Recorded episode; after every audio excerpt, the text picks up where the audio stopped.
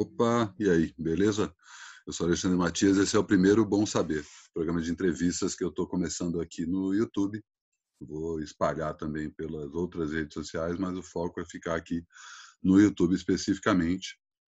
Bom Saber era o mesmo nome da coluna que eu tinha quando eu era diretor de redação da Galileu. O foco original da coluna era justamente contar é, tentar descobrir coisas novas e coisas legais para as pessoas verem que, apesar de todas as merdas que acontecem no mundo, tem um monte de coisa legal acontecendo também. E o foco desse programa não é exatamente esse, mas eu vou buscar pessoas, chamar a gente para conversar aqui comigo, para se aprofundar em alguns temas específicos. E escolhi esse primeiro convidado como um um jogo de volta, como eu estou brincando, né? Acabei de participar de um programa de entrevista que ele faz no, no YouTube também. E agora é a minha vez de chamá-lo para conversar aqui e a gente vai falar um pouco sobre o que é, o que está acontecendo aí nesse tempo de pandemia e quarentena, mas também vamos tentar expandir um pouco a conversa para além disso, voltando um pouco no tempo, para entender como é que a gente chegou aqui, inclusive como espécie, como geração e como é, país também, mas também jogar um pouco mais para frente e tentar entender como a gente pode se desprogramar de uma série de coisas que vêm atordoando a gente. É, esse programa originalmente é passado para quem está contribuindo com o meu financiamento aberto, então voluntário. Se alguém quiser colaborar, por favor, entre em contato no trabalho sujo por e-mail gmail.com. Ainda estou buscando a melhor plataforma para automatizar isso, mas por enquanto estou nesse modo antigo, quase analógico. Bom, é isso. Vou chamar aqui meu convidado, primeiro convidado estreando o programa, meu amigo Bruno Tortura. Vamos ver se ele consegue entrar. Está valendo, ele está esperando lá. Cadê? Não entrou?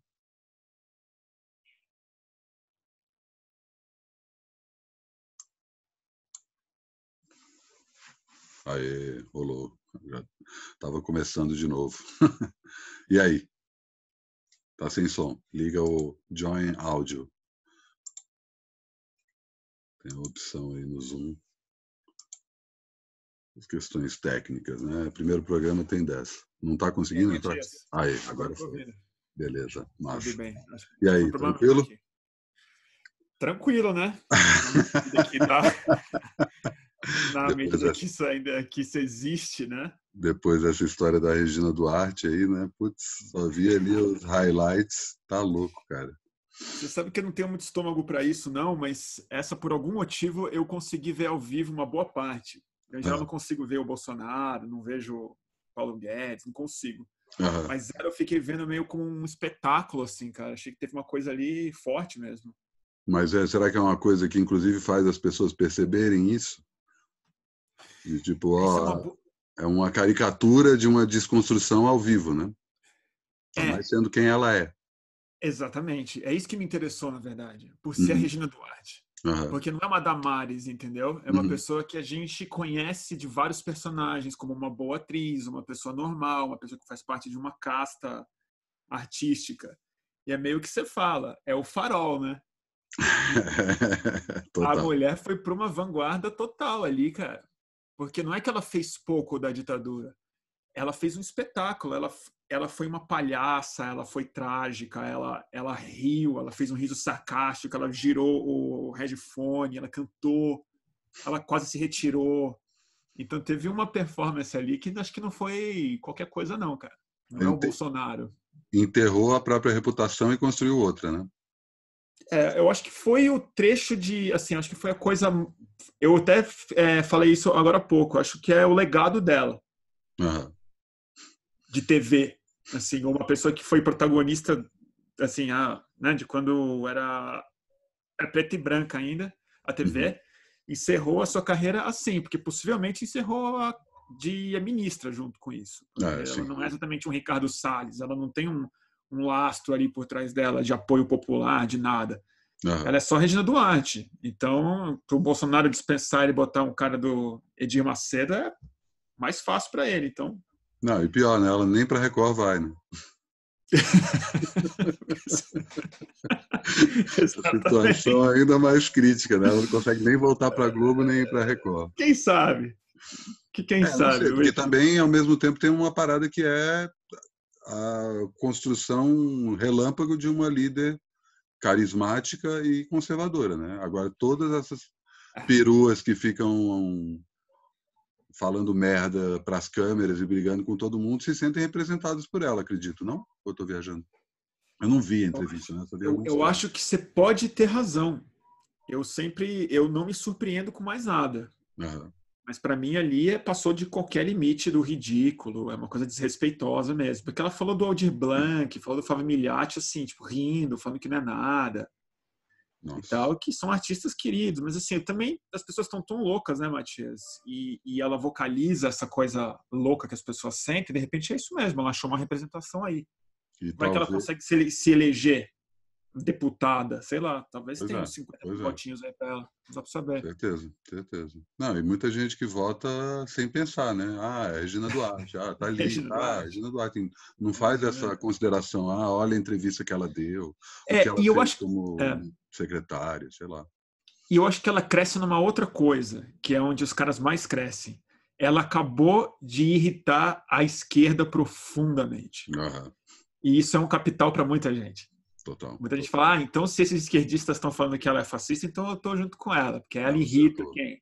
Ela irrita esses mamadores de Lei Rouanet, ela irrita a Camila Pitanga, ela irrita o, o Marcelo Freixo, então foda-se. Então. Foda. Então vamos, é... vamos com ela. Enfim, mas como eu estava conversando contigo antes, eu acho que esse é um bom ponto de partida por ser um exemplo bem prático do que a gente está vivendo, né? Eu estava querendo conversar sobre como a gente está vivendo é, o sonho de outras pessoas. Né? É um pesadelo porque a gente não consegue sair disso, né? E como é, a gente está preso numa realidade e que a gente não consegue olhar para as coisas que estão ao redor da gente, as pequenas vitórias e as pequenas. Não estou nem falando de política, estou falando da gente. Muita gente está conseguindo atravessar bem esse período de quarentena, muita gente está conseguindo, sei lá, sair da, se curar do coronavírus, sabe? Enfim, tem pequenas vitórias que estão acontecendo no dia a dia, só que a gente não consegue pensar em outra coisa porque a gente está completamente dominado por isso, né? E as pessoas não percebem isso, né? E cada vez mais olham para o abismo assustadas, apavoradas, mas veem o abismo como a única possibilidade possível. É muito isso, cara. O abismo é a única coisa à frente, né? E aí parece que é, isso é muito importante. Você colocou um negócio, né, que é o sonho das outras pessoas, né? Eu tava tem uma coisa muito maluca que eu acho que acontece. E é muito bizarro ver esses caras no poder, na coisa mais real possível, né? Estão nos palácios. Então é muito uhum. difícil você explicar para esses caras que eles estão alucinando, né? É muito difícil você falar pro Bolsonaro que ele vive num mundo irreal, que o povo tá errado, não sei o quê, porque a realidade se colocou ali, né? Claro. O cara tem um, tem um alucinado que tá na Casa Branca, e outro no Palácio do Planalto. Então os caras não estão alucinando, eles simplesmente uhum. manifestaram o sonho deles. Uhum. E tem uma coisa muito maluca que eu outro dia estava conversando com o, com o Pablo Hortelado disso.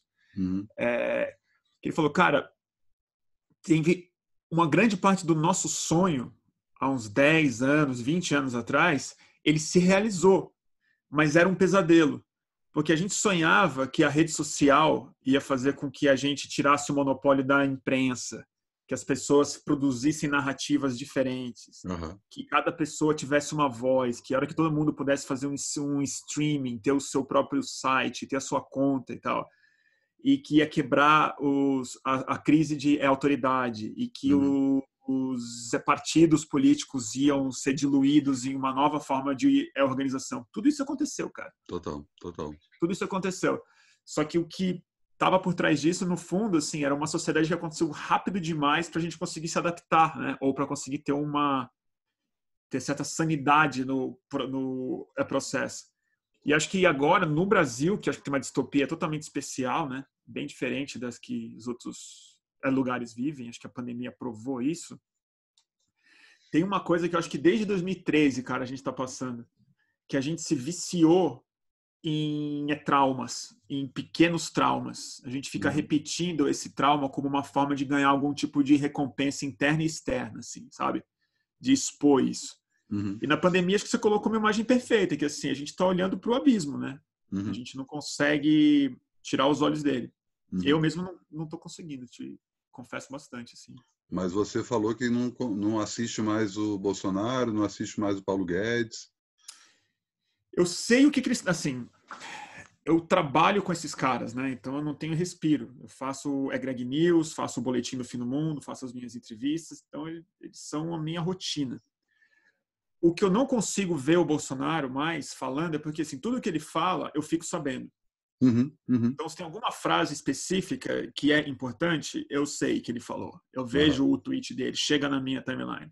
Uhum. E às vezes eu vejo alguma coisa inevitável. Alguém faz um meme, posta. Mas quando eu vejo ele falando, faz mal para minha saúde, cara. Uhum. Eu me sinto profundamente agredido, eu fico desgostoso, eu quero sair da sala, me dá uma coisa física. E o gabinete dele inteiro é assim. Uhum. Então uhum. Eu, eu, eu, acabo ficando sabendo deles na paralela e às vezes eu me interesso mais para escutar e ver mesmo vídeo de pessoas de direita que não estão na que não estão na grande não são mídia. os protagonistas mesmo não são os protagonistas é uhum. e aí eu, isso eu acabo percebendo mais alguma coisa mas nem isso eu estou conseguindo mais é... tem sido muito insalubre assim é, e é foda, né? Porque você tem, de um jeito ou de outro, tem que se desligar, independente se você está trabalhando com isso ou não. Mas, por outro lado, é, sei lá, fazendo uma comparação bem rasa, mas é exatamente isso que você falou. Por mais que você. Tipo, se você está no Twitter durante o Big Brother, você vai saber o que está rolando no Big Brother. É, não, eu vi o Big Brother tenho... no Twitter. Pois e é, eu nunca não vi nem TV episódio. mais em casa. Pois é, exatamente, eu nunca vi. Mas todos os vídeos, os, os memes e tal. E é exatamente a mesma coisa que acontece com esse governo. Né? Você não precisa é. acompanhar de fato. Para mim, eu tenho um, é. um exemplo pessoal, para mim é muito nítido. Quando teve a votação do impeachment, é, eu escolhi não assistir. Eu falei, não, eu sei o que, que vai acontecer. Eu sei o que vai acontecer.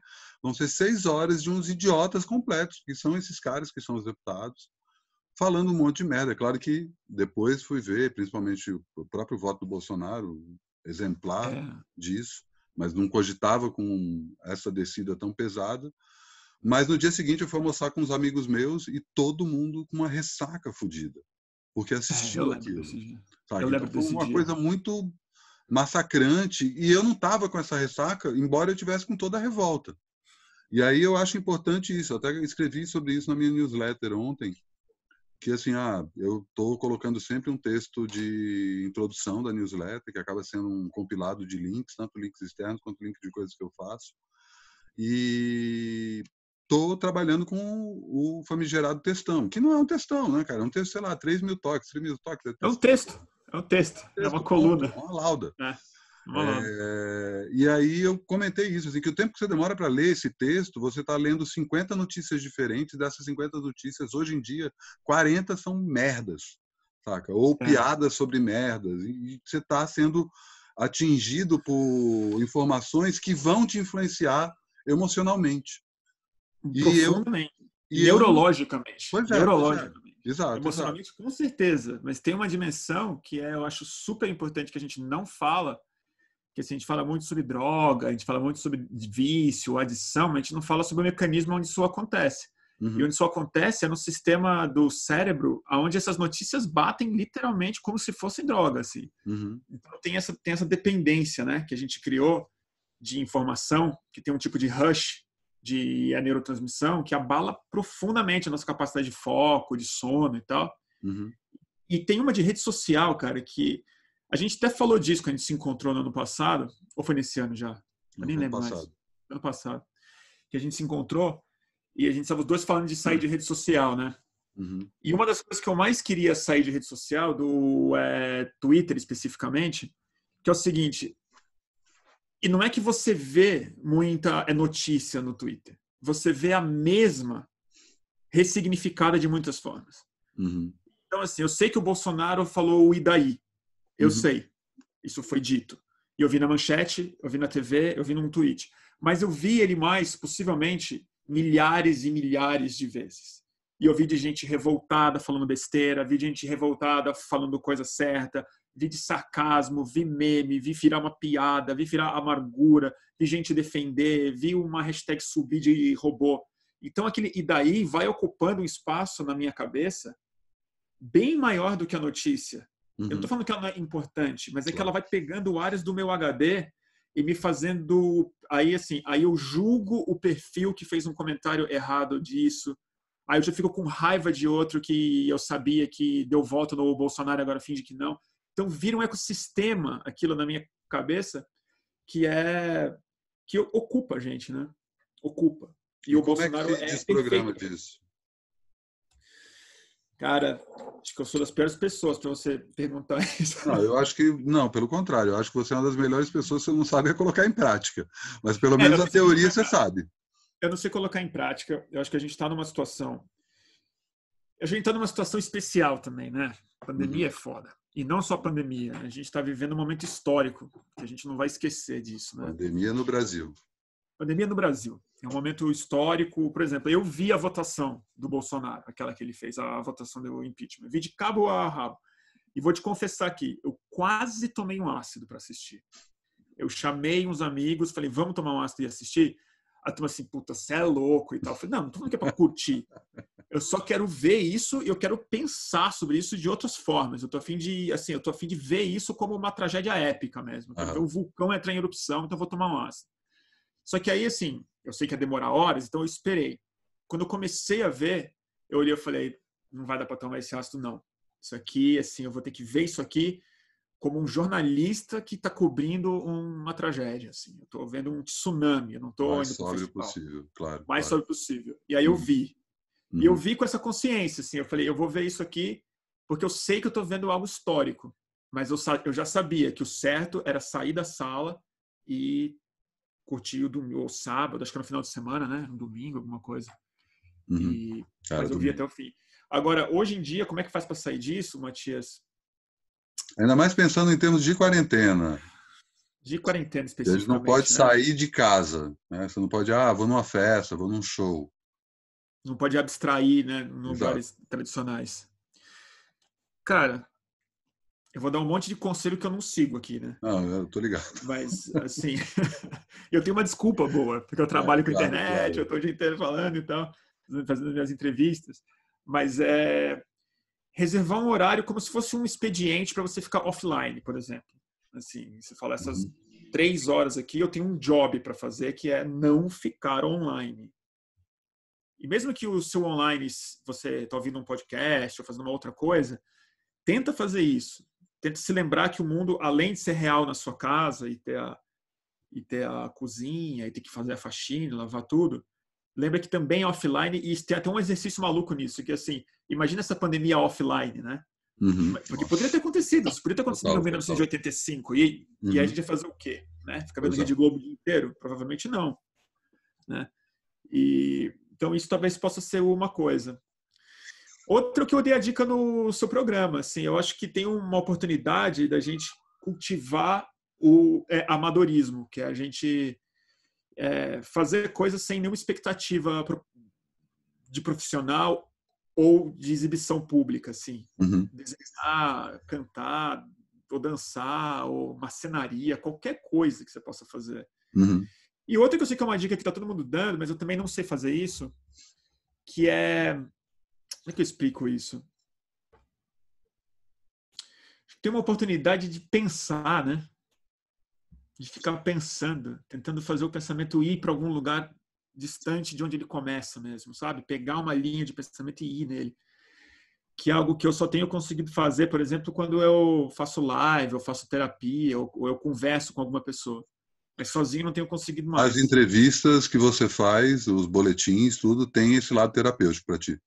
É um momento que você não está pensando em toda essa merda. Ao mesmo tempo, eu estou elaborando sobre essa, sobre essa merda, mas é, eu estou tentando pensar com algum foco. Então, uhum. o fato de eu estar ao vivo e ter 500, é, tem umas 600 pessoas assistindo e tal, eu entra uma adrenalina que eu preciso, pelo menos assim, focar. Então, uhum. eu tenho uma hora para fazer um pensamento chegar no final. Uhum. Então, eu, quando eu começo o boletim, eu tenho uma ideia vaga, que eu sei aonde eu onde minha cabeça mais ou menos está naquele dia. Mas não sei onde eu vou chegar, na verdade. Uhum. Não sei onde eu vou chegar. É meio terapia. Você uhum. chega no seu psicólogo e fala, puta, ontem tive uma briga assim em casa, não sei o quê. Quando você vê, você está falando, você achou alguma ligação com a sua infância. Tá? Total. Eu faço uma terapia das notícias na minha cabeça, um jeito de uhum. elaborar uhum. elas com alguma, com alguma disciplina e com algum foco.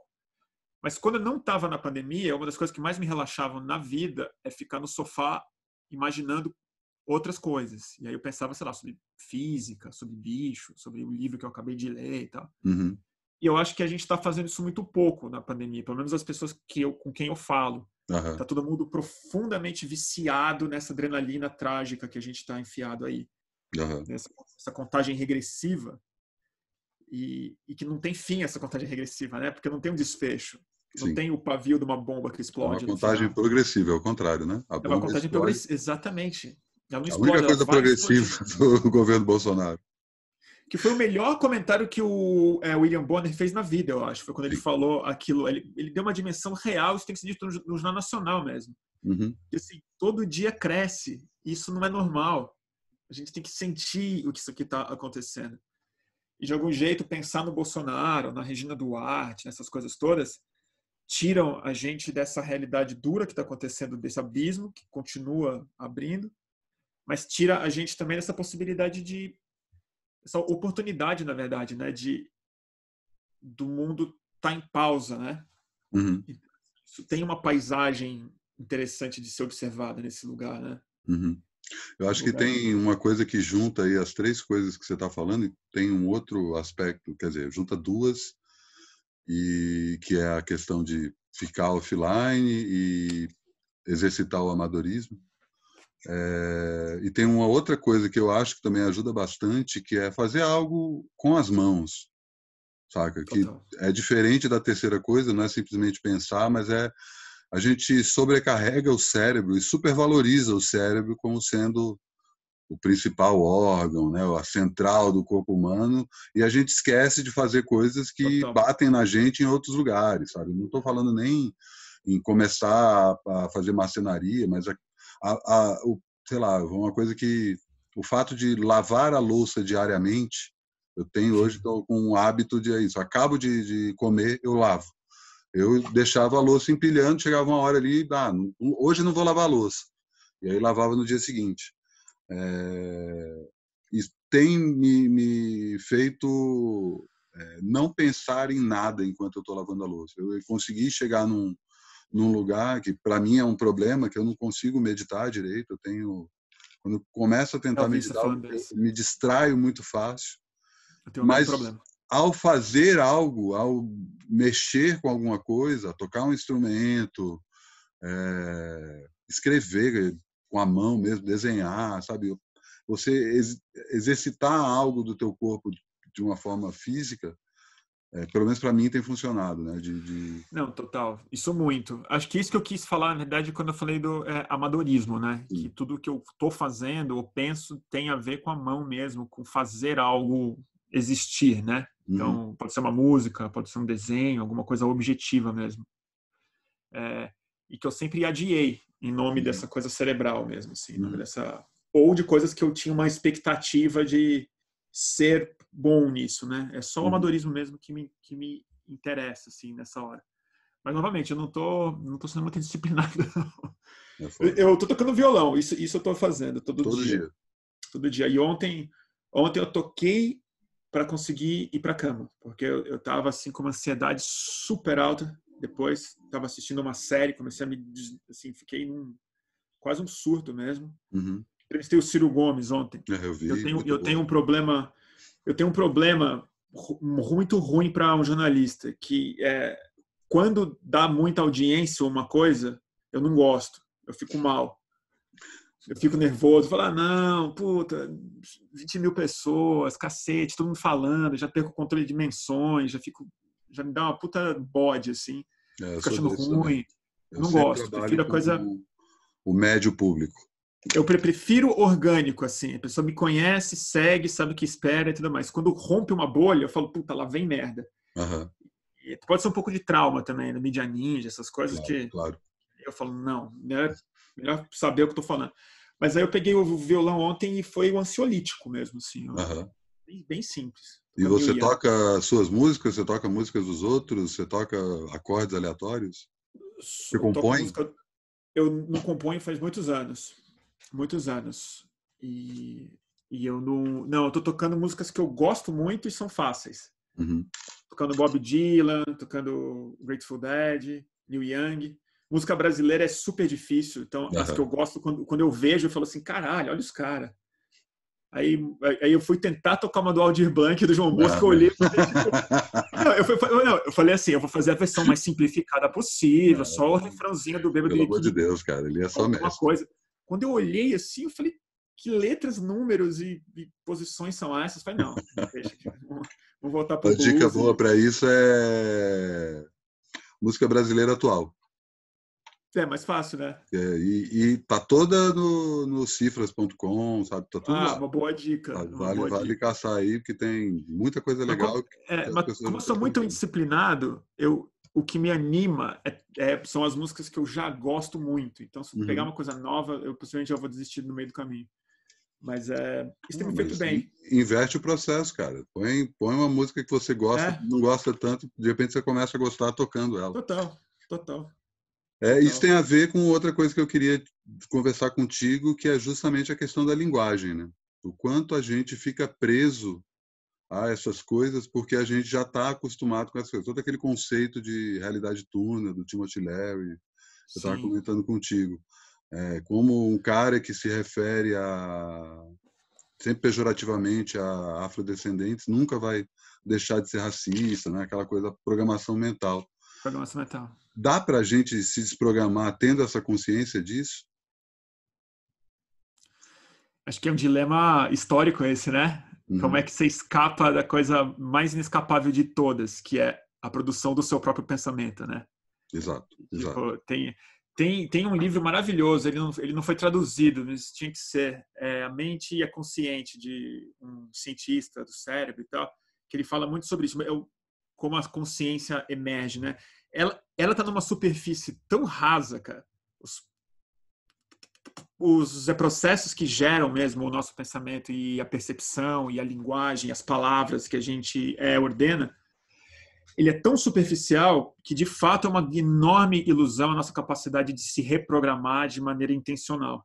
Uhum. Mas ao mesmo tempo, a gente não é um robô, a gente não é automático, a gente, a gente tem algum diálogo. E acho uhum. que é uhum. isso que é a coisa mais interessante. Eu acho que o inconsciente, o nosso é consciente, um não domina o outro, mas eles estão falando o tempo inteiro. E o uhum. máximo que você consegue interferir é em parte desse assunto. Assim, é você oferecer alguns assuntos é, é meio é diferentes para o seu inconsciente. Uhum. Então, é o ponto de vista, eu acho que é a única coisa que a gente tem alguma autonomia, algum livre-arbítrio, assim, uhum. muito sutil. É o pescoço. Então, acho que, é, tem alguma coisa. Só sabe dizer para que lado que a cabeça Exatamente. É você e aí tem que ter uma certa disciplina, tem que ter muita consciência, tem que ter muito instrumento para conseguir fazer isso com lucidez mesmo, né? Uhum. Mas escolher para onde vir é super importante, né? Uhum. Onde a sua consciência está é o que você é ali, né? naquela hora. Agora, sobre linguagem, e qual que é a pergunta mesmo? Não, Não é como é que você vê essa questão da linguagem nisso que a gente está vivendo hoje. De, que tipo eu tenho consciência é. de que a gente é fruto, que eu sou fruto do que eu falo, que eu sou fruto do que eu penso. Eu é. sei disso, eu não tento fugir disso.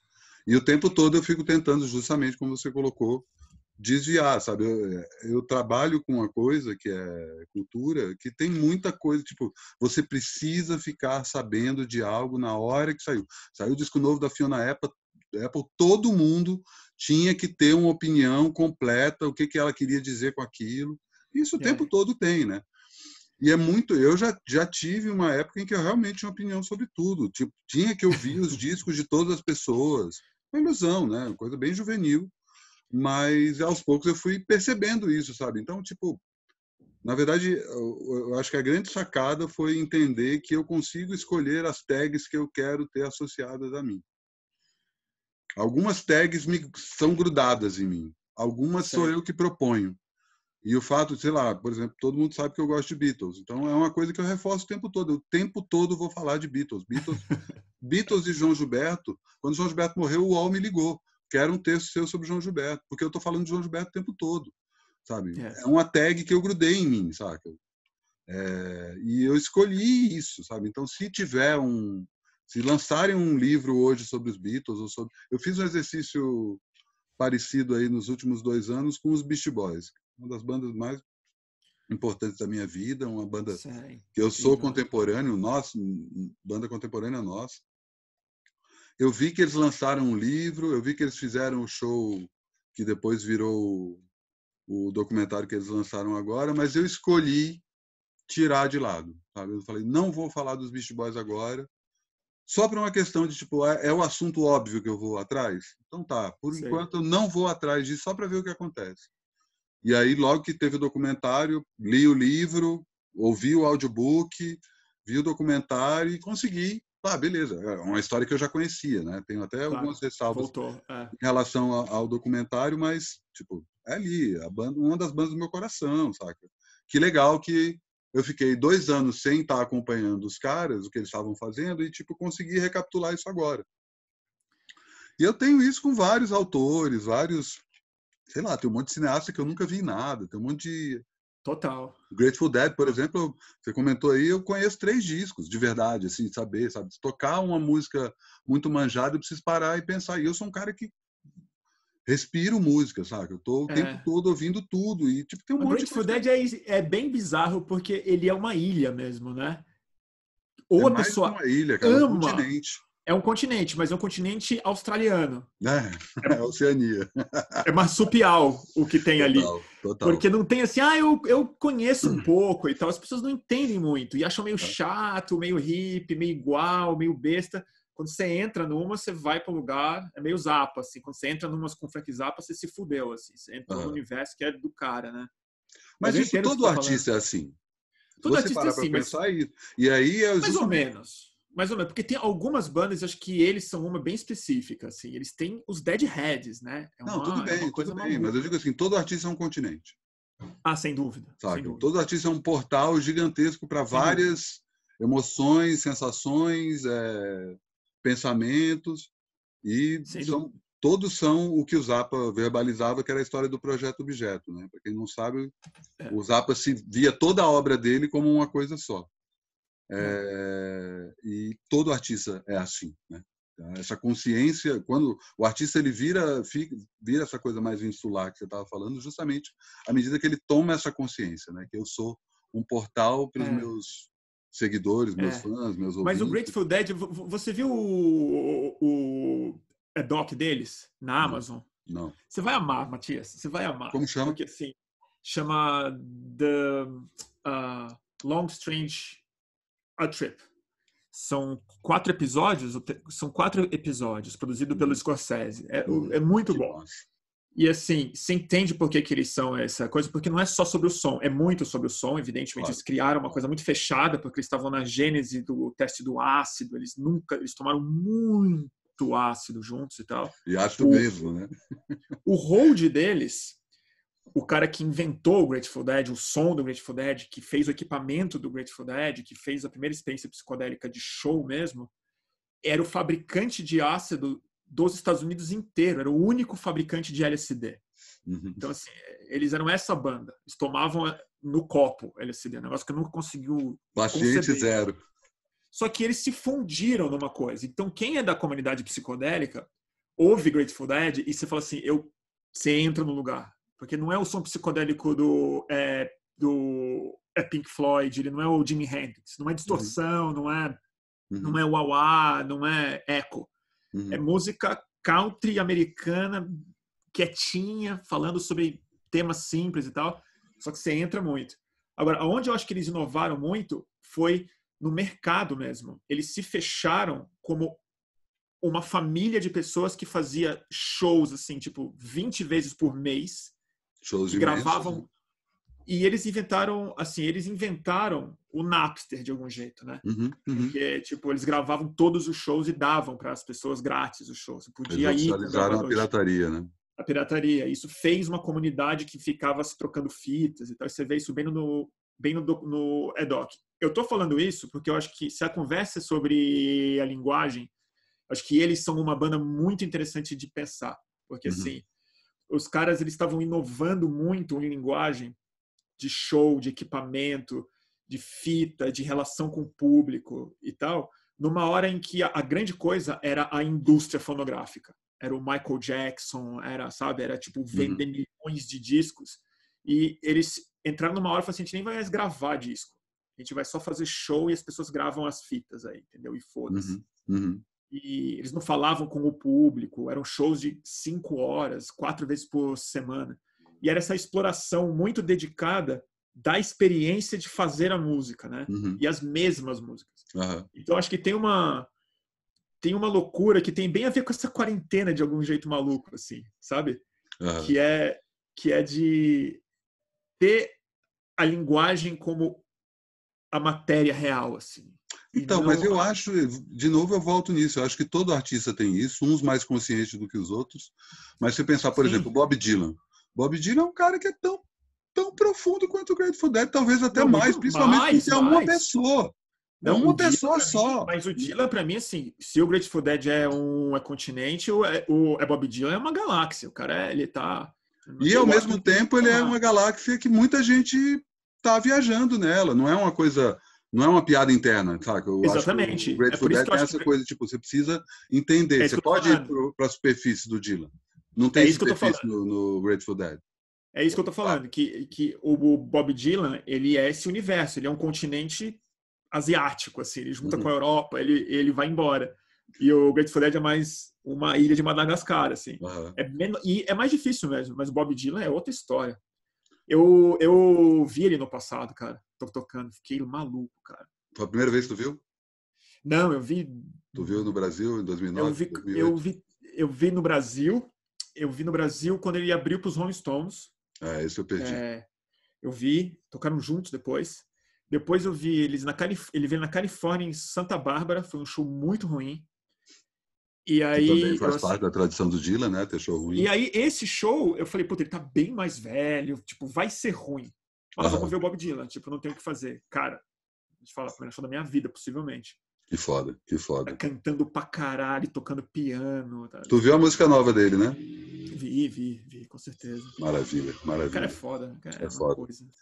Mas eu acho que os artistas, no geral, eles fazem isso, assim, como eu estava falando, alguns com mais consciência e com mais maestria, mas no geral eles criam justamente um ponto de vista para tentar encapsular as pessoas dentro desse ponto de vista, que é justamente Sim. essa questão da linguagem.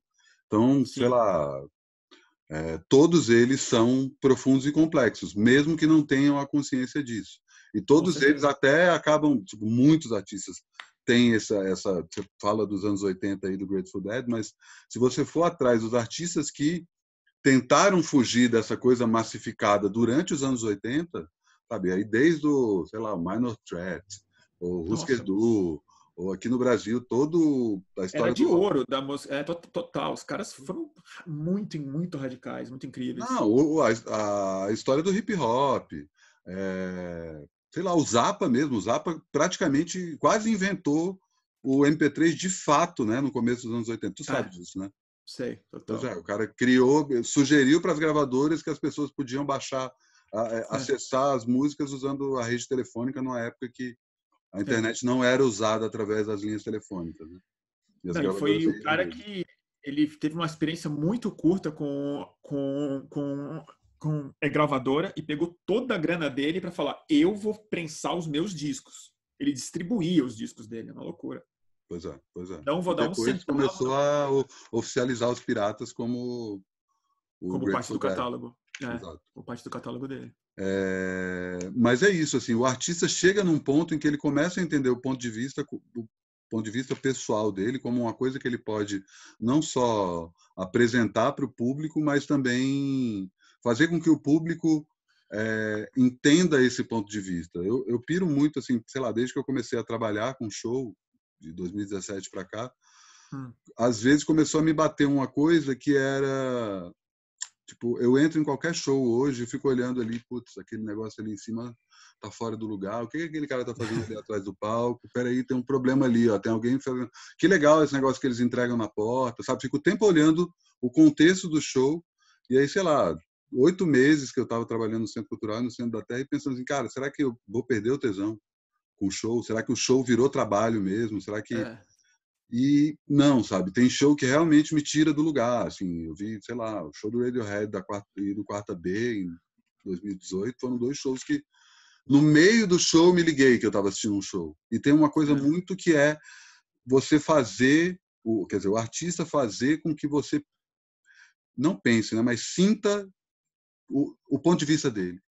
E é justamente que o cara cria um universo, quando o artista consegue esse, esse vínculo, e idealmente ao vivo, mas eu acho que tem artista que consegue isso também com gravação, é, que você esqueça do mundo lá fora e consiga entrar nesse ponto de vista. E isso é, é essencialmente é. manipular a linguagem. Jornalista também faz isso.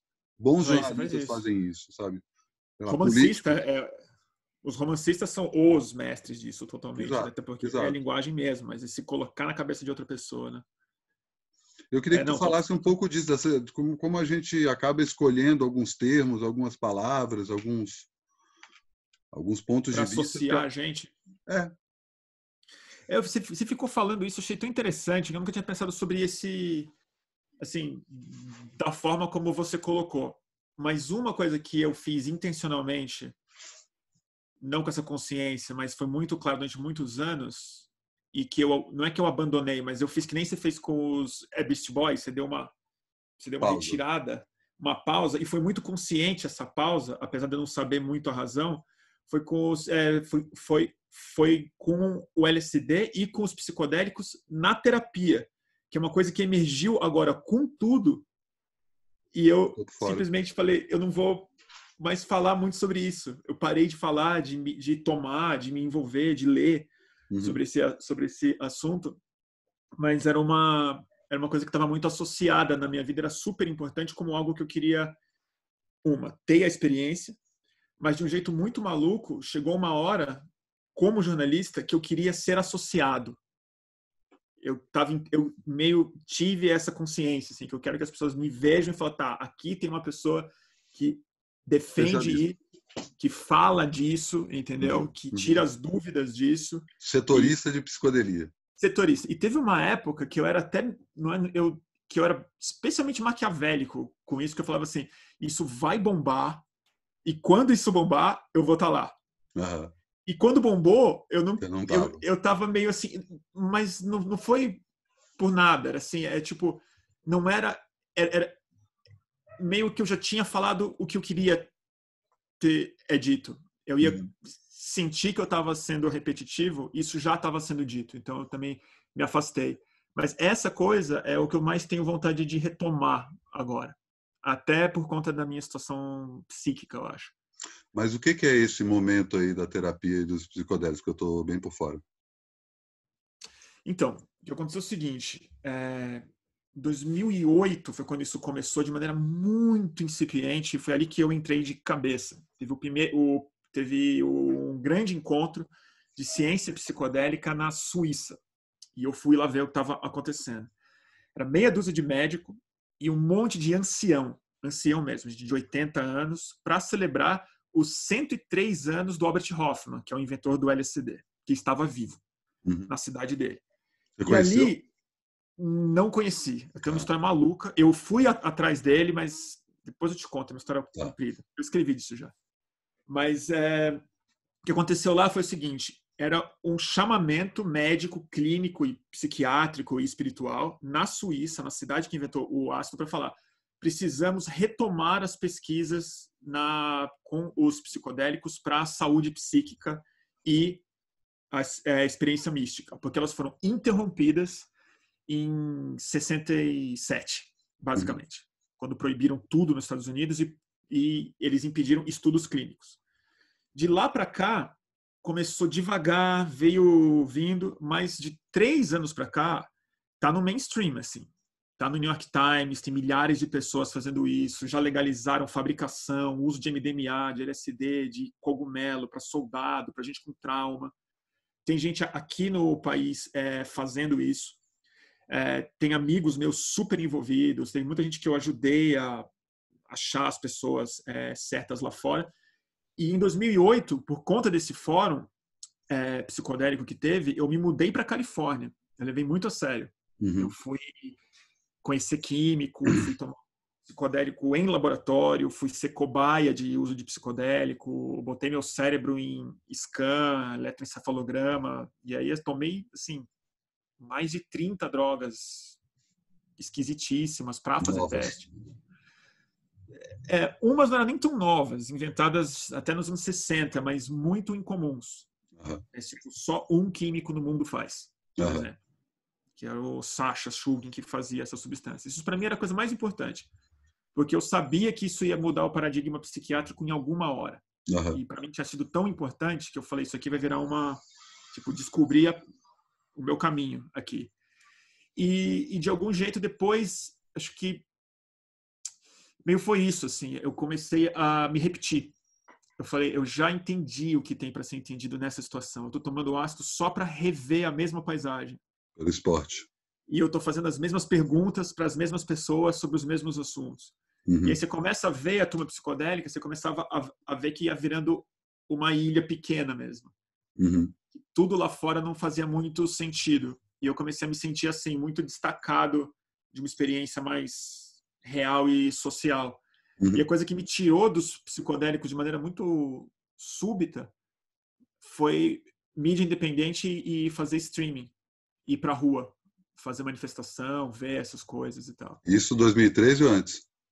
um pouco antes, foi em 2011. Mas em 2011 ah. eu ainda tomava muito ácido, porque na verdade assim, o meu, meu primeiro streaming que eu fiz foi em, foi em 2011 e eu fazia toda segunda-feira e era sobre drogas, era sobre hum. psicodélicos. Eu fiz vários anos esse programa. Isso era onde? YouTube, não? Pós TV, eu que fazia, não, não era YouTube, YouTube não fazia live. Eu uhum. fazia na Ah, já era ao vivo. Era, era... TwitchCam, ao vivo. Ah, ah pode era uma TwitchCam, aquela jadainha tá. pequenininha. Uhum. E eu fazia toda segunda-feira. Como chamava? Incrível. Chamava é, o Segunda Dose, que era de segunda-feira. Uhum. E aí a Pós TV veio disso, que era aquele canal de streaming que eu comecei a fazer com Sim. o Fora do Eixo e tal, que depois virou a Mídia Ninja. Uhum. Mas em 2013, quando eu realmente parei com os psicodélicos e fui para o ativismo de cabeça mesmo, é, ir para a rua, foi exatamente quando os psicodélicos chegaram novamente no mainstream, quando os psiquiatras começaram a falar sobre isso, sair matéria e tal. Teve e algum ponto de virada aí? Alguma coisa que. Ah, por que, que chegou no mainstream? Teve. O que, que foi?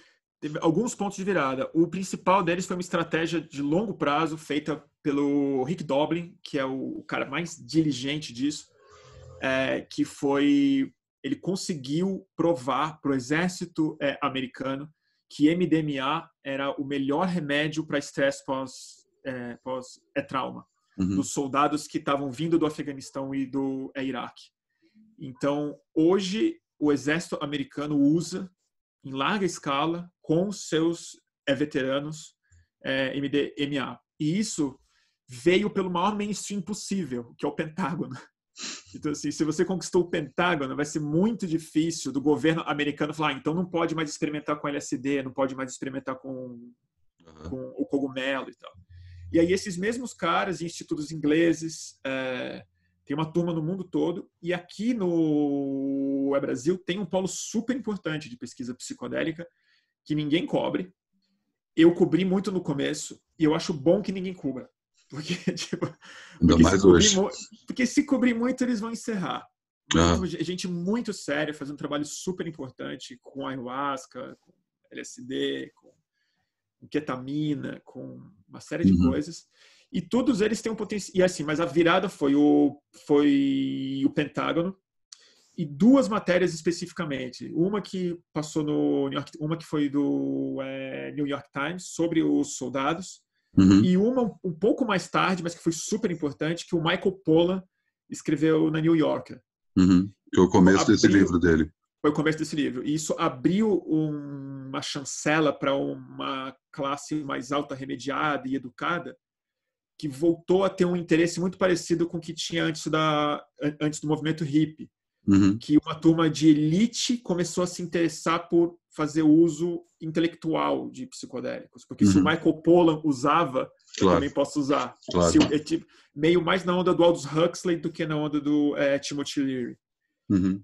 E acho que veio junto também com uma crise de saúde mental, que é muito psiquiatra, e eles falam disso. Você vai conversar com um psiquiatra, eles sabem. E eles são muito, é, muito é, abertos. Eles estão num beco, porque não aparece nenhuma novidade em termos de remédio há anos e anos e anos e anos. Não tem uma família nova, não tem um remédio novo, não tem uma abordagem realmente nova. Os números vão aumentando de depressão, de crise de ansiedade, e é só um remédio que tenta segurar o que é você sente, mas ele não provoca uma mudança no seu ponto de vista. Uhum. E aí que eu acho que a linguagem é central para entender por que, que, os psicodélicos são muito importantes. Porque eu acho que os psicodélicos eles fazem uma coisa na é, porque se você for ver, quando você toma um psicodélico como antidepressivo, você não toma ele uma vez por dia, tipo você toma o Elbutrin, ou toma Rivotril, ou toma alguma coisa. Você toma uhum. uma vez por ano, entendeu? Uhum. Como, anti, como antidepressivo. Uhum. Mas num contexto terapêutico, com uma, com uma intenção, com uma terapia que você fez antes, com um objetivo a ser é obtido lá, que o que ele faz no seu cérebro não é exatamente químico. Ele não uhum. regula a sua dopamina ele muda o seu é, modo de ver a sua depressão. Uhum. E é isso que eu sempre soube que teria um potencial muito grande. Então, acho que uhum. tem uma estrada aí que vai crescer. E, enfim. E esse mês, fazendo... esse é, mês não, já está no Brasil? Você falou que tem esse núcleo, mas tem psiquiatra adotando isso? As pessoas estão usando? As pessoas estão usando ayahuasca uhum. é, como antidepressivo, é um pouco mais complicado do que microdose de LSD, por exemplo. Nenhum terapeuta pode receitar psicodélico no país, então uhum. é ilegal e você não tem acesso a uma versão é farmacêutica. Uhum. Mas tem estudos que estão sendo feitos com ayahuasca, com MDMA, uhum. com é, ibogaína, e estão começando estudos com LSD mas uhum. não são ainda com seres humanos. Estão uhum. fazendo primeiro com, o, com animais e com células do cérebro. Entendi. Já estão descobrindo várias coisas interessantes. Mas nos Estados é, Unidos está rolando assim forte já. E, e, essa popularização, eu acho que também está ligada à legalização da maconha. Né? Com certeza está. A maconha, de novo, é a porta de entrada a porta de entrada para drogas melhores. Exatamente. para drogas mais fortes também. Mas... Não, é total, não. Sem dúvida. Sem a maconha medicinal, não, isso não teria acontecido. Uhum. Não teria acontecido.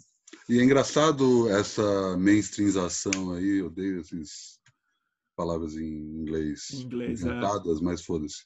É, disso que você está falando, vi do Michael Pollan, que é um cara que vem da culinária, vem da gastronomia, da alimentação. Claro que ele é. uma série de aspectos diferentes, né? Eu gosto muito do cozido que ele fala, tem toda uma questão política, né, do sim, sim. papel da mesa como a primeira arena política do ser humano. É, mas tem uma coisa que eu também piro muito, que é quando a gente fala em tráfego de especiarias, que foi justamente o que fez Portugal parar aqui no Brasil, toda é. aquela coisa do caminho das Índias, blá blá blá. É, era uma época que a Europa comia uma comida de merda, né? E de uma hora para outra começa a comer comida temperada, canela, cravo. E eu fico pensando se açúcar. Essa... Pois é. Imagina, imagina você só comer gordura e carne sem batata. tempero. É, e batata. Batata, batata seca. Né? Mas batata é Batata é pré. Não, batata é peruano, não é? Eu acho que batata. Batata não tinha na Europa antes, da, antes das navegações? Eu acho que não. Eu deveria saber, porque está no nível do é Michael Pollan, justamente, que eu, que eu li. Eu pode crer, não, pode ser que é, pode ser que eu não. Acho que, que, não. Que batata então? vai para a Europa, inclusive é, é, plantada como ração para porco.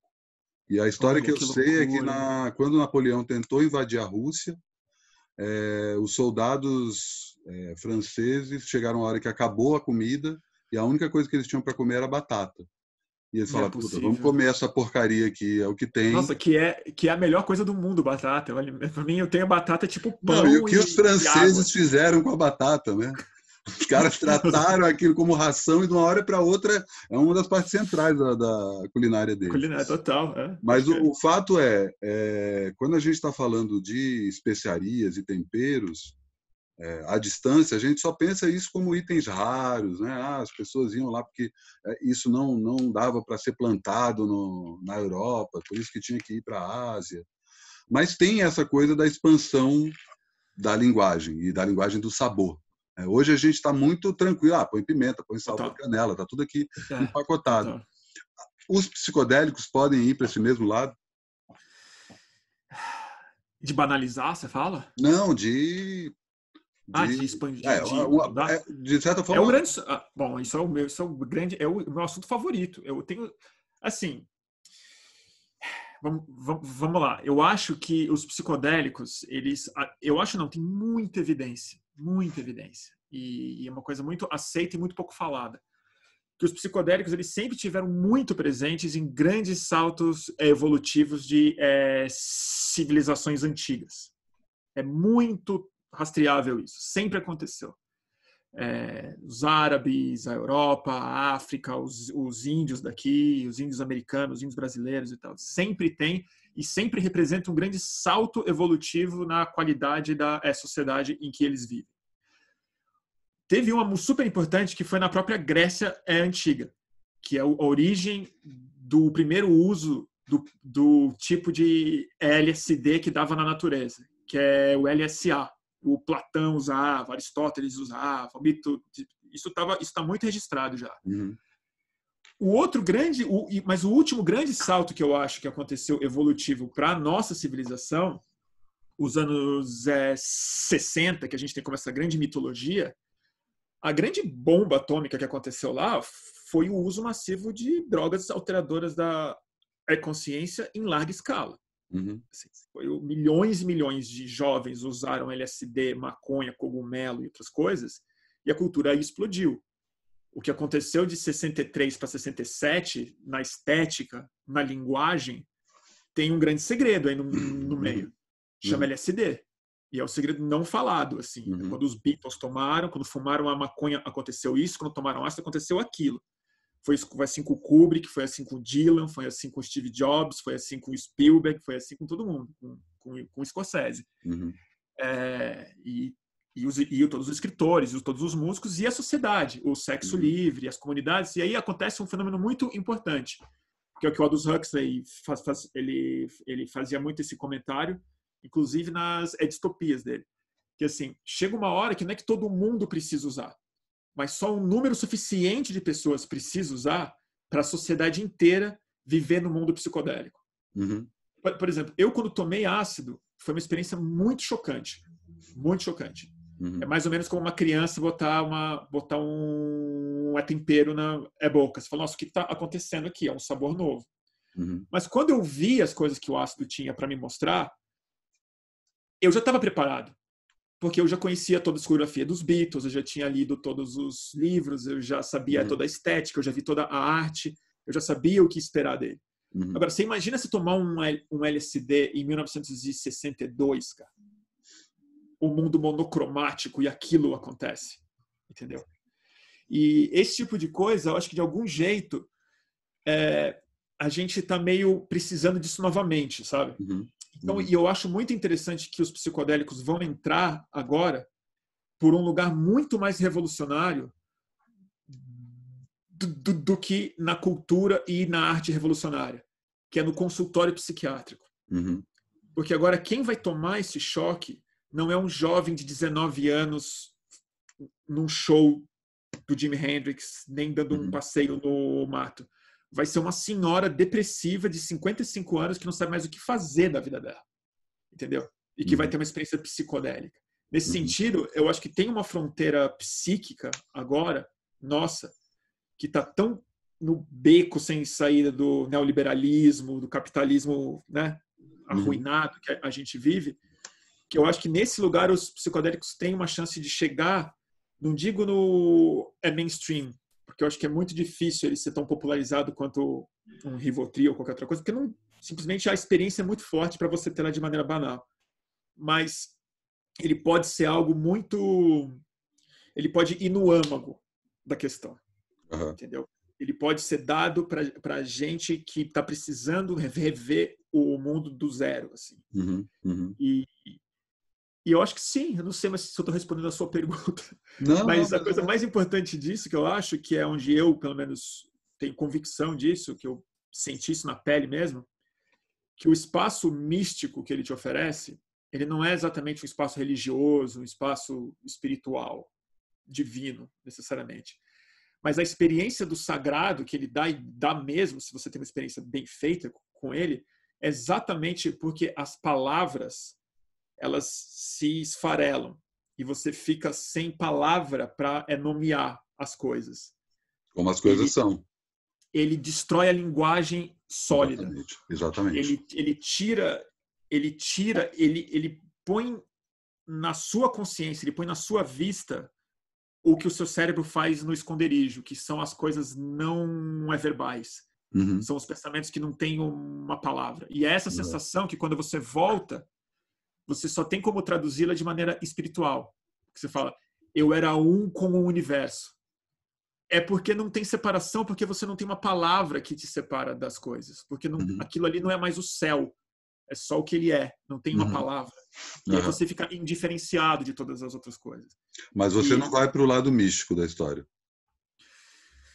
Eu vou para um lado místico, não para um lado. Eu, eu, não, eu não considero ele espiritual, eu não considero ele, ele divino no sentido de Deus ou, ou uma consciência fora do meu cérebro.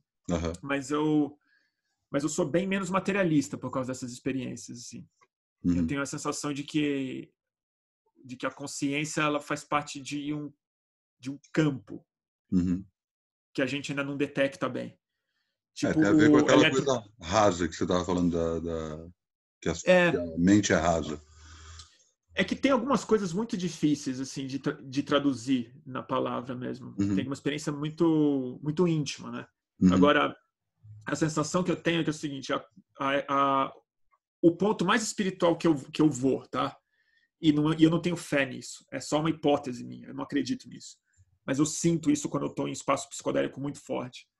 Que é o seguinte: no século XIX a gente não sabia, literalmente, a gente não sabia que existia as ondas é, do eletromagnetismo. A gente não Uhum. sabia que elas Uhum. estavam no ar.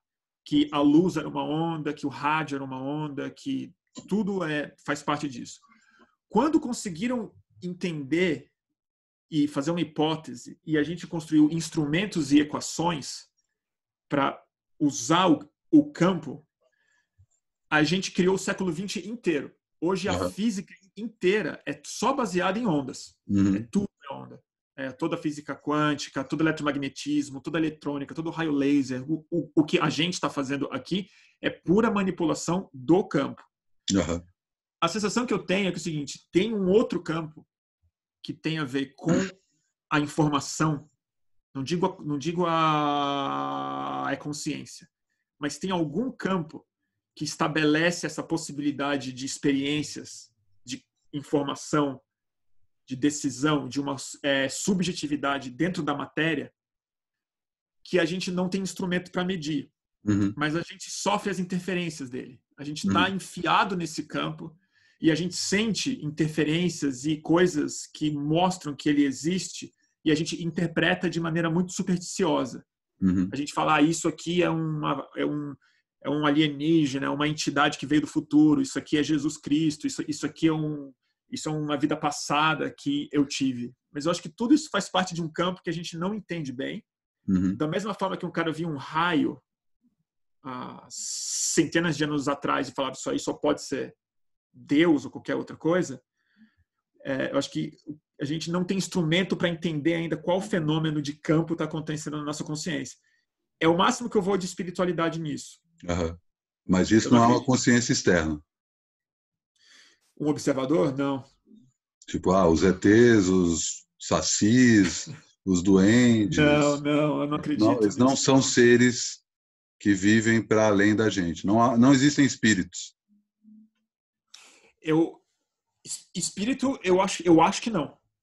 Eu acho que não. outras dimensões, seres de outras dimensões que interferem com a nossa. Então, talvez sim.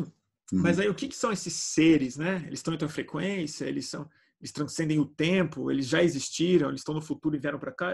E aí tudo ficção científica na minha cabeça, tudo claro. especulação assim, claro. completamente irresponsável. Uhum. Mas é, mas que é muito estranho é, né, Matias? E o, e o que, que você acha da, daquele OVNI? Porque você estava falando de alienígena e tal, e tipo, agora a gente tem um Pentágono que soltou um vídeo de um OVNI. Blue Brain Project, tá ligado nisso? Não. É uma teoria da conspiração dos anos 70 que o cara falava que num dado momento o ah. governo norte-americano vai forjar uma invasão alienígena para é, acelerar aí a o como é que fala o governo mundial, a o moeda mundial, única, é. a nova a nova ordem mundial. Ah, eu não sei, sabe? Eu sinceramente prefiro não ficar pirando muito nisso. Tem gente que viu até o chorão ali. O chorão? Teve viu o chorão? Uma das imagens, ele fala: caralho, é o chorão! Dá para ver até o skate assim lá. Eu prefiro eu ficar brincando aí, sabe? Eu realmente eu não acredito em também, não.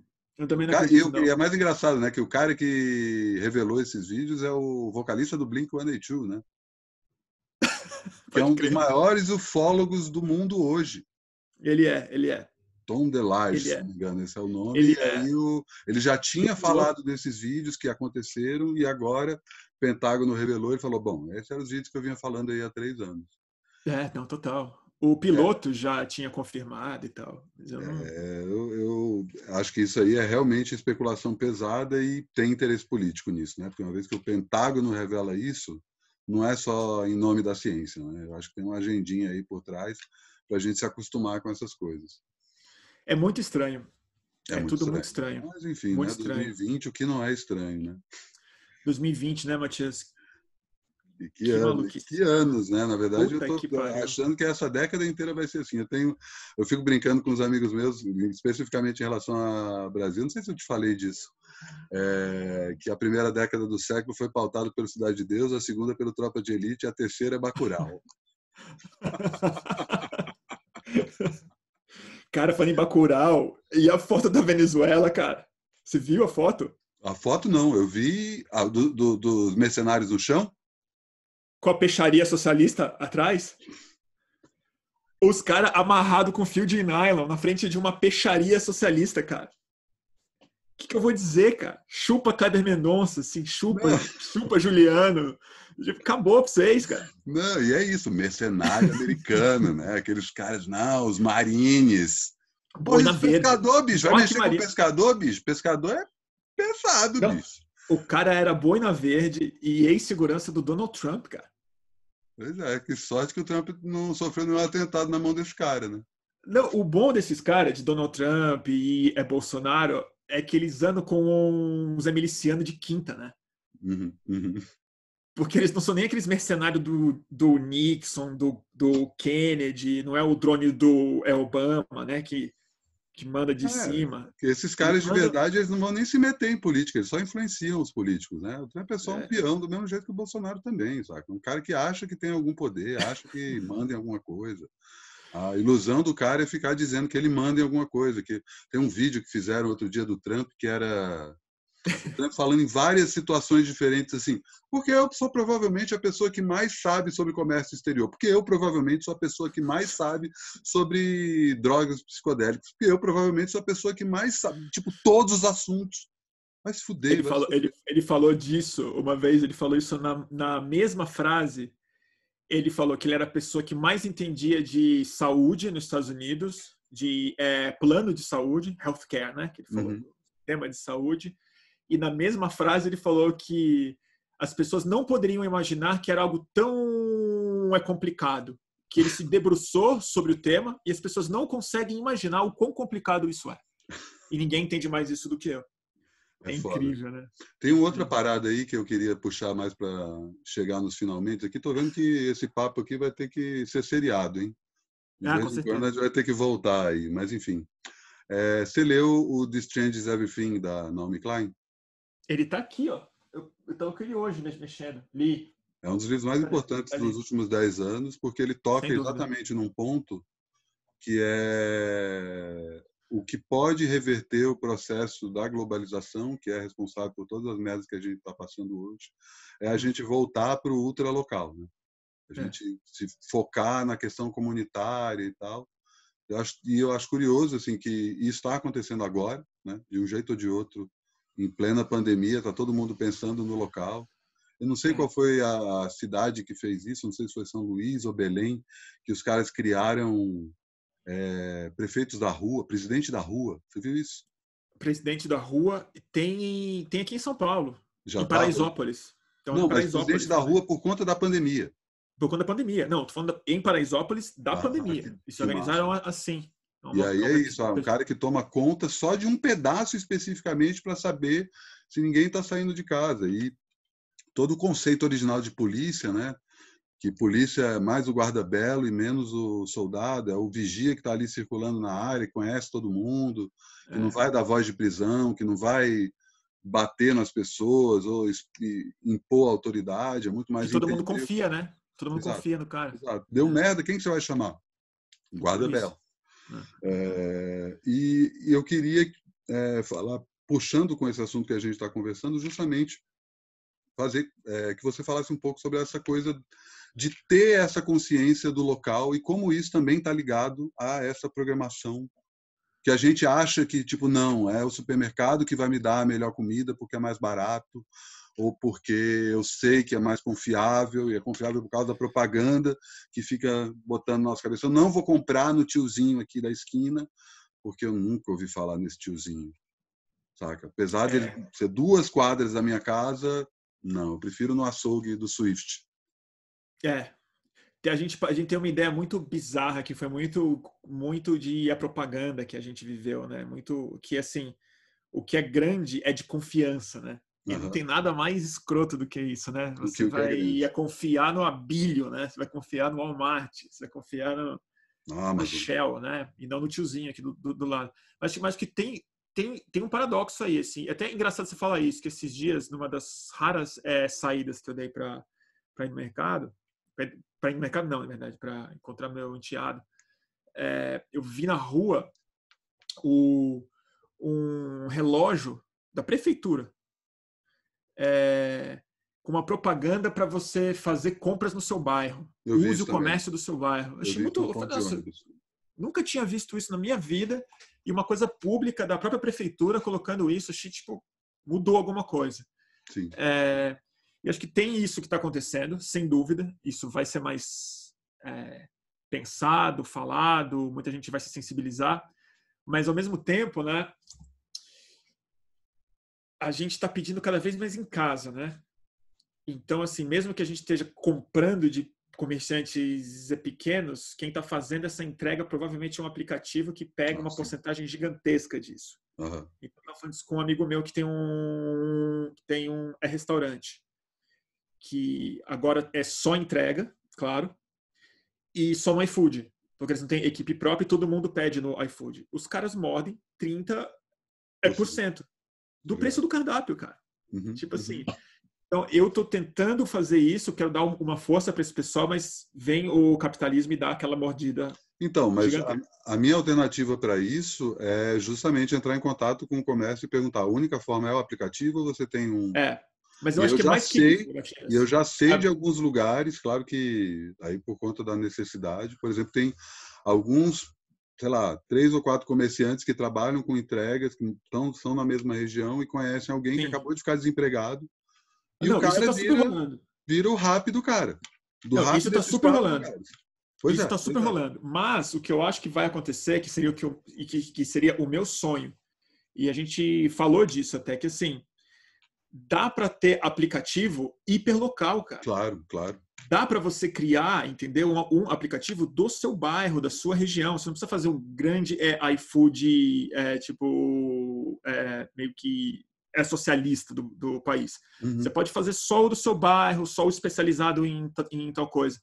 Volta a um assunto que, novamente, era super assunto até o Facebook virar hegemônico, que a gente tem que devolver uma consciência para software e aplicativos e programação. Tem que uhum. botar o pensamento que a gente tem agora em comprar é local, que está certo.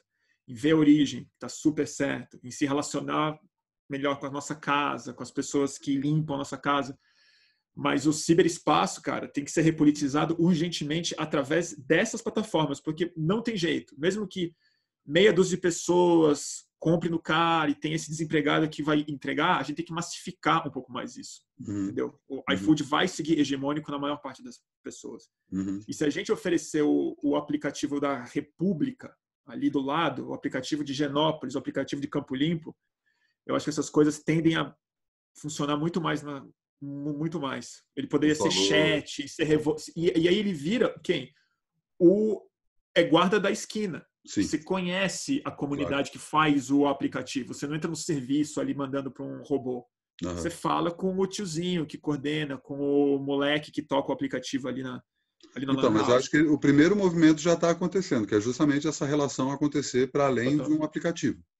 Acho Total. que o movimento natural é alguém virar e falar assim, cara, vou desenvolver aplicativo hiperlocal. E aí você tocou num ponto que eu queria até puxar isso para encerrar, é, que você falou meu sonho e falou da história do aplicativo. E assim, a gente não está mais vislumbrando esses sonhos. A gente está olhando o tempo todo para o abismo e não tem tempo para pensar em alternativas, em outras coisas. E, sei lá, eu estava vendo, antes de entrar aqui na, na, nesse papo, eu estava vendo essa história da Regina no, no, no Twitter e logo depois eu vi o Dom L tweetando que tipo, e a live do Dom L? Aí eu retuitei e falei assim, vamos falar de coisa boa, cara? e é isso, ninguém está conseguindo sonhar, ninguém está conseguindo pensar. E aí é, eu queria muito que você falasse da você como outro dia o Arnaldo comentou, né? Arnaldo Branco que juntou a pessoa mais otimista que ele conhece com a pessoa mais pessimista. É. Eu conheço gente muito mais pessimista que você. Não sei se você se orgulha desse título. Não, Deus me livre. você sorri, saca? Para começar, você sorri. Eu conheço um monte de pessimista que sequer sorri. É, e eu também não me acho o, mais otimista, não. É, mesmo porque eu trabalho com aquela lógica do paranoia e precaução, né, que eu estava comentando é. anterior. Eu sempre cogito as piores situações e tudo, e que, não for, é, tudo que não for o pior, beleza, é lucro. É, queria que você falasse da importância da gente conseguir sonhar, da gente conseguir não só sonhar nos sonhos, né? Isso aí também é outro papo para outro, outro papo. outro papo, né? Outra conversa gigante, mas de poder pensar em tipo é isso, a gente está vivendo o sonho que o Olavo de Carvalho sonhou 10 anos atrás. Do mesmo é. jeito, e aí tem outra coisa também que eu, eu cito direto, que assim, há 10 anos a gente estava vivendo o sonho mais progressista possível saca? O Brasil estava discutindo gênero, de, abrindo a possibilidade de crianças discutirem o próprio gênero. Uma discussão que estava acontecendo na Suécia. Saca? Nosso ministro era o Gilberto Gil, cara. O ministro da Cultura é, era o Gil. É. E assim, imagina para esses 12% de bolsonarista radical. O pesadelo que é. Eles estavam vivendo um pesadelo total, completo. Como assim negro tem voz? Como assim mulher vai ganhar a mesma coisa que homem? E, isso só aconteceu porque em algum momento alguém pensou, putz, isso é possível. Saca? É, o Bolsonaro sonhou. É. Pois é, e não só o Bolsonaro, como toda essa corda que está lá. Você sabe a primeira vez que. Aí eu vou baixar o astral antes de levantar ele. Mas Mano. assim, a primeira vez que eu ouvi falar do Bolsonaro foi, não sei se você lembra disso. Quando eu comecei meu ativismo, assim, eu, eu exagerei bem na dose, eu fiquei super animado, falei para todo mundo e tal. Foi na Marcha da Maconha de, é, em 11, em 2011, teve aquela mega repressão da Marcha da Maconha. Eu fiquei indignado e a gente marcou uma manifestação para o outro sábado, Marcha da Liberdade, que era uma marcha uhum, em é, reação. E foi ali que eu fiz o meu primeiro streaming de uhum. rua. Fiz uma transmissão ali e tal. Foi, mudou muita coisa naquele dia na minha vida. E foi aquele mês das é, marchas. Teve o churrascão de gente diferenciada, teve a Marcha da Maconha, Marcha da Liberdade, depois a outra Marcha da Maconha, que foi a vitória, a gente conseguiu, a gente fez a Marcha da Maconha. Então foi um mês que toda semana teve uma, uma marcha. No meio disso, cara, no meio disso, em reação à nossa marcha, num domingo, meia dúzia de neonazista, neonazista mesmo, tem foto disso, meia dúzia, uns 15 cara e tal, foram para debaixo do MASP e eu fui ver, porque eu sabia que era isso. Eles foram se manifestar. Eram dois manifestos que eles tinham, os nazistas. Era viva a polícia militar Então era um elogio à polícia militar, a nossa marcha que estava repudiando a violência da polícia militar. Não fazia um elogio à polícia militar. E a outra pauta era presidente Bolsonaro. O Bolsonaro nunca tinha falado sobre isso na vida dele, nunca tinha pensado nisso. A primeira vez que eu vi presidente Bolsonaro foi numa faixa levantada por neonazista assumido de São Paulo, embaixo do MASP. Então, assim, esses caras tinham um sonho. Exato, exato. esses caras viram o pesadelo que a gente representava e botaram esse sonho em marcha mesmo. Uhum.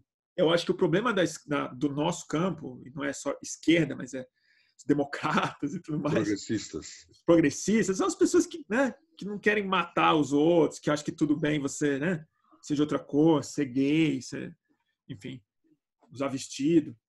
É, a gente tem um sonho, mas o nosso sonho ele, ele era tão claro para a gente que ele ficou preso num outro lugar também. Ele é um sonho que tem uma estética muito definida no século XX. O nosso sonho ele já vem com uma linguagem pronta. Ele já vem com palavra de ordem, ele vem com as cores arrumadinhas já, ele já vem com o carro de som, ele já vem com os ídolos, ele já vem com o léxico, ele já vem com os livros certos que você precisou ler para entrar no debate, uhum. para uma dinâmica de assembleia que você precisa entrar para virar uma liderança, para chegar no lugar e para realizar esse grande sonho. E eu acho que tem uma coisa que estava que foi mal resolvida em junho, que acho que é um lugar que a gente precisa entender que Juni tinha uma coisa sonhadora tentando se livrar das amarras dos sonhos antigos, que era rejeitando uma certa estética. Uhum. Assim, a gente não quer o carro de som mais, a gente não aceita mais o Lula, nem a Dilma, nem o Ciro, nem era o sem a liderança que deu errado, que deu problema, a falta de demanda que deu errado, deu problema. Mas tinha ali, tinha no Occupy, tinha em muitos lugares uma necessidade experimentalista de novos encontros, de, do que, que a gente quer mesmo, né? de tentar refazer a, a atualização do mesmo sonho. Uhum. E isso deu algum bug no meio do caminho, e esses caras que nunca conseguiram articular um sonho, porque a última vez que eles fizeram isso, eles perderam a Segunda Guerra Mundial, ou fizeram uma ditadura, depois eles se fuderam novamente, esquimaram o filme, eles tiveram uma estrada mais aberta, estética, para experimentar, para capturar signos, para encher de memes novos, para apresentar novas lideranças. Tiveram uma estrada fresca, assim. Uhum. Agora, aonde o nosso sonho tá hoje, assim, cara, eu. O meu, cara. Eu volto para Naomi Klein mesmo. Assim, eu acho que ela, ela acerta na mosca mesmo, assim. Porque ela não rejeita nada do caminho que trouxe a gente até aqui dos socialistas, dos marxistas, da velha esquerda, dos caras que pavimentaram essa grande estrada mesmo. Mas ela aponta um negócio muito essencial, né? Que é assim, é, a conta ecológica, ela não é mais possível de ser é combinada com a conta econômica. E a gente vai ter que reposicionar o sonho numa visão ecológica integrada com a experiência é humana, que aí não é exatamente natureza e nós aqui, não é preservar a Amazônia, é se entender como uma espécie, uhum. é, é, é, acordar para é isso. E eu acho que isso tem muito a ver com linguagem mesmo. É muito maluco, porque a gente não tem terminologia, a gente não tem esse léxico de se falar como sociedade como se a gente fosse um evento biológico. A gente não fala disso. A gente não fala que a gente é uma espécie. A gente fala que a gente é um cidadão. A gente, a gente não fala que a gente é um bicho. A gente fala, né? A gente não, a gente não trata a experiência humana como um evento biológico. Uhum. A oportunidade que a gente tem, que eu acho que é papel nosso como comunicador, mas sobretudo de é artista, de político, de gente que mexe com essas estruturas psíquicas e estruturais, que é pegar essa distopia que a gente está passando, que é biológica, que é uma pandemia e a mudança climática, e reapresentar isso de uma forma inspiradora e muito bonita e emocionante. Uhum. Olha que incrível que a gente está vivendo um fenômeno biológico. Olha que incrível que a gente é a natureza, que a gente não está na natureza. Né? Que a gente tem uma responsabilidade muito maior do que simplesmente militância ou um caminho específico para chegar num objetivo e tal. A gente tem uma missão evolutiva colocada agora. E eu, eu acho isso extremamente utópico, assim. É meio assustador, mas eu. É, é, o único lugar que eu consigo imaginar que daqui a 30 anos a gente vai estar num lugar melhor, sabe? Uhum. De fato, eu acho que se a gente repolitizar o nosso sonho só dentro de uma narrativa humana, se a gente só repolitizar isso através dos nossos antigos antigos slogans de liberdade, de, de direitos e tudo mais, eu acho que a gente não vai dar a resposta à altura do desafio que está colocado aqui, que é que é atmosférico, que é claro. viral, que é natural, que é aquático, que é de outra uhum, natureza. Uhum. É, é eu, acho que eu, eu, concordo contigo, mas discordo numa coisa quando você fala que a gente não tem esse léxico. Eu acho que esse léxico é exatamente a questão comunitária. Quando a gente está falando de hum. alimento orgânico, é, produtor local, conhecer o, o produtor, é, isso a gente está falando de aspectos biológicos. A gente está se tratando como bichos. É isso, eu estou comendo alimento orgânico, eu não estou comendo alimento industrializado. Eu, eu sei é. quem produziu isso. A gente não precisa é. também se animalizar para se entender não, não. Como, como bicho. nem é possível fazer isso. Nem é não, é acho que até é, até é. Sempre tem um louco, um homem urso, um cara que vai para o meio da selva e começa a conversar com os macacos ah, tá. e tal. E tem essa possibilidade, mas eu não acho que seja isso. Eu acho que tem uma, uma, eu também tem uma desprogramação que a gente precisa fazer e essa é drástica e eu vi um comentário hoje eu achei bem interessante é, que a, a cidade como ápice da civilização, a grande cidade, a metrópole, a megalópole, sabe? A gente está aqui numa sociedade, todo mundo. A cidade é um problema, a cidade é um vírus, ela se espalha dessa forma.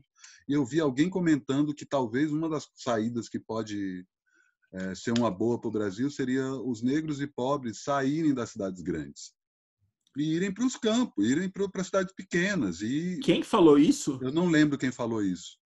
Não, mas não era uma coisa, não era uma coisa fascista. Eu tô do jeito que eu estou colocando acabou parecendo, me desculpa. Mas não, não, mas os, os oprimidos entenderem que na cidade eu necessariamente vou ser oprimido. Então o único jeito de eu não ser oprimido é sair da cidade é construir a minha vida fora desse enorme pesadelo urbano.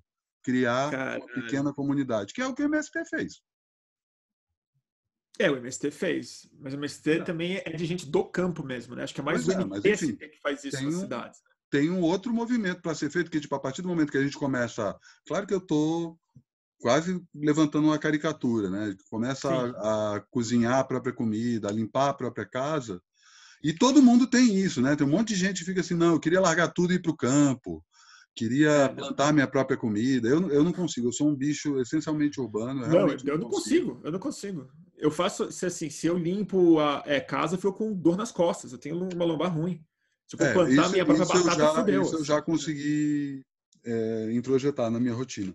É, não, total. Agora, isso, uma, pensa uma coisa, a gente, isso eu acho um sonho maluco também. E assim, eu discordo de você de uma coisa. Eu acho que a cidade. Eu também não gosto dessa ideia de que a gente é um vírus, sabe? Não, não é a gente. É o é, conceito urbano. O, conce, o conceito urbano. E isso se reproduz. Naturalmente. O vírus, no sentido de a única coisa que sabe fazer é se reproduzir.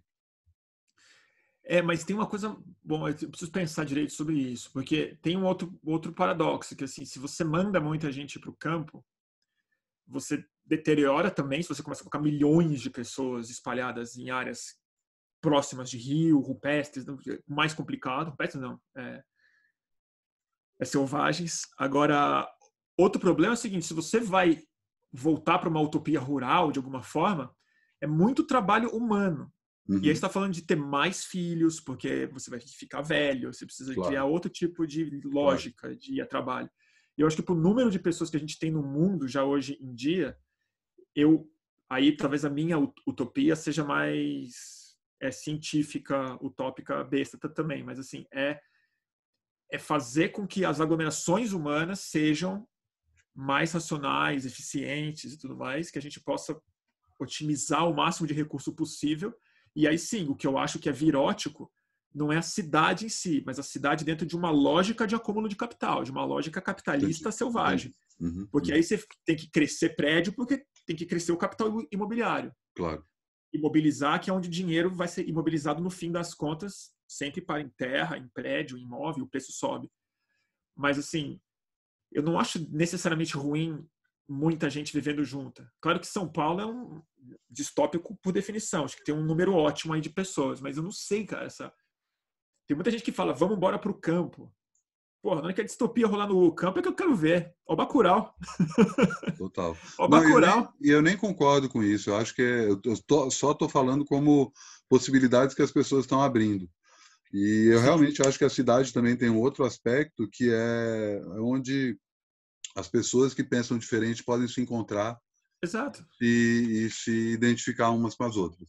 E é, entender é que a é lógica ter a comida resolvida, é, é ter a comida resolvida, ter tudo resolvido, não precisar pensar na chuva, não precisar pensar no tempo, na enchente, no ritmo da natureza e, e escrever, e fazer festa, e fazer ciência, e pensar em outras coisas, e, uhum. e fazer arte, né?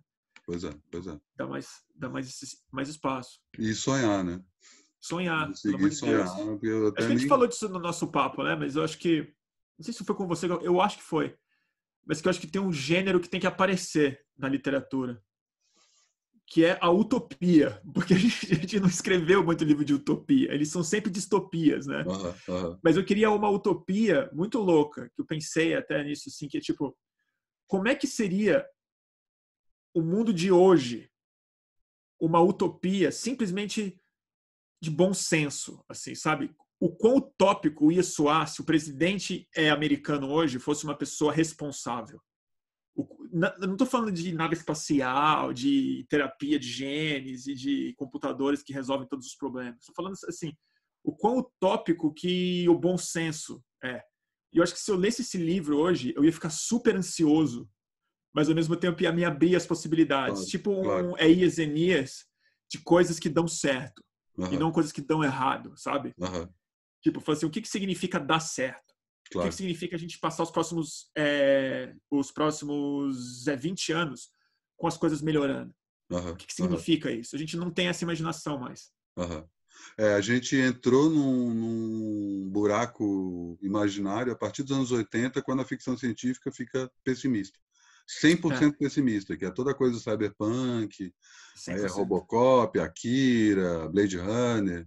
A gente é. vê que, tipo, e é engraçado, né? Que são filmes que se passam nessa época, né? Agora, exatamente exato, agora. Exato, né? Akira, especificamente, tinha previsto a Olimpíada de Tóquio em 2020. Eu tô com o meu aqui, eu tava lendo esses dias.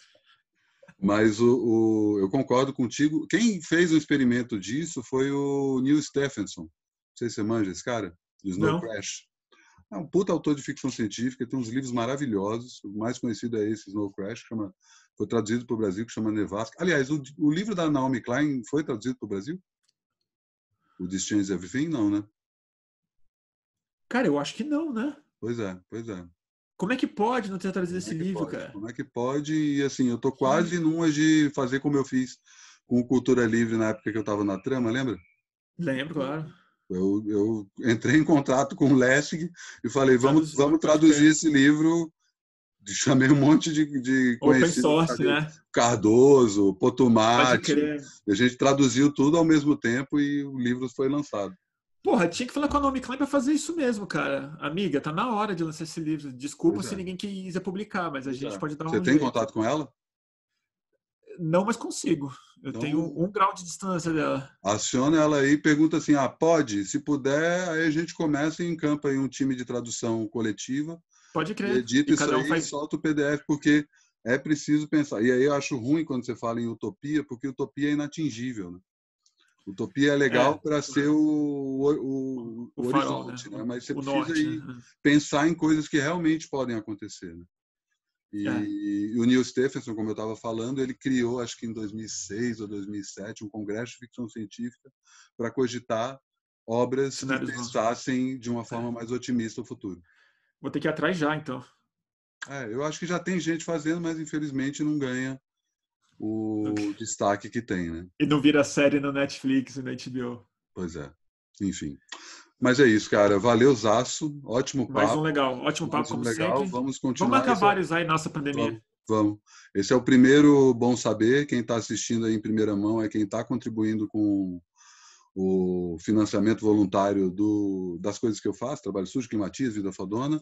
Depois eu devo criar um apoia-se, ainda estou meio que descobrindo aí qual é o melhor canal para fazer isso, um padrinho e tal. Queria agradecer muito Bruno por ser o primeiro convidado e também influência disso. Eu só estou fazendo isso porque eu vi ele fazendo. Tinha bode com youtuber, apesar de ter escrito um livro sobre o youtuber. Pode crer. É, não gostava da coisa, não gostava de uma coisa ah, de ficar falando sozinho com a câmera, nem de ver pessoas falando com a câmera. Mas enfim, né? Estamos aí para ser. Eu também não. Mas aí virou terapia. Valeu, Matias, Bruno. um prazer sempre. Até a próxima. Abração, fica bem. Abração.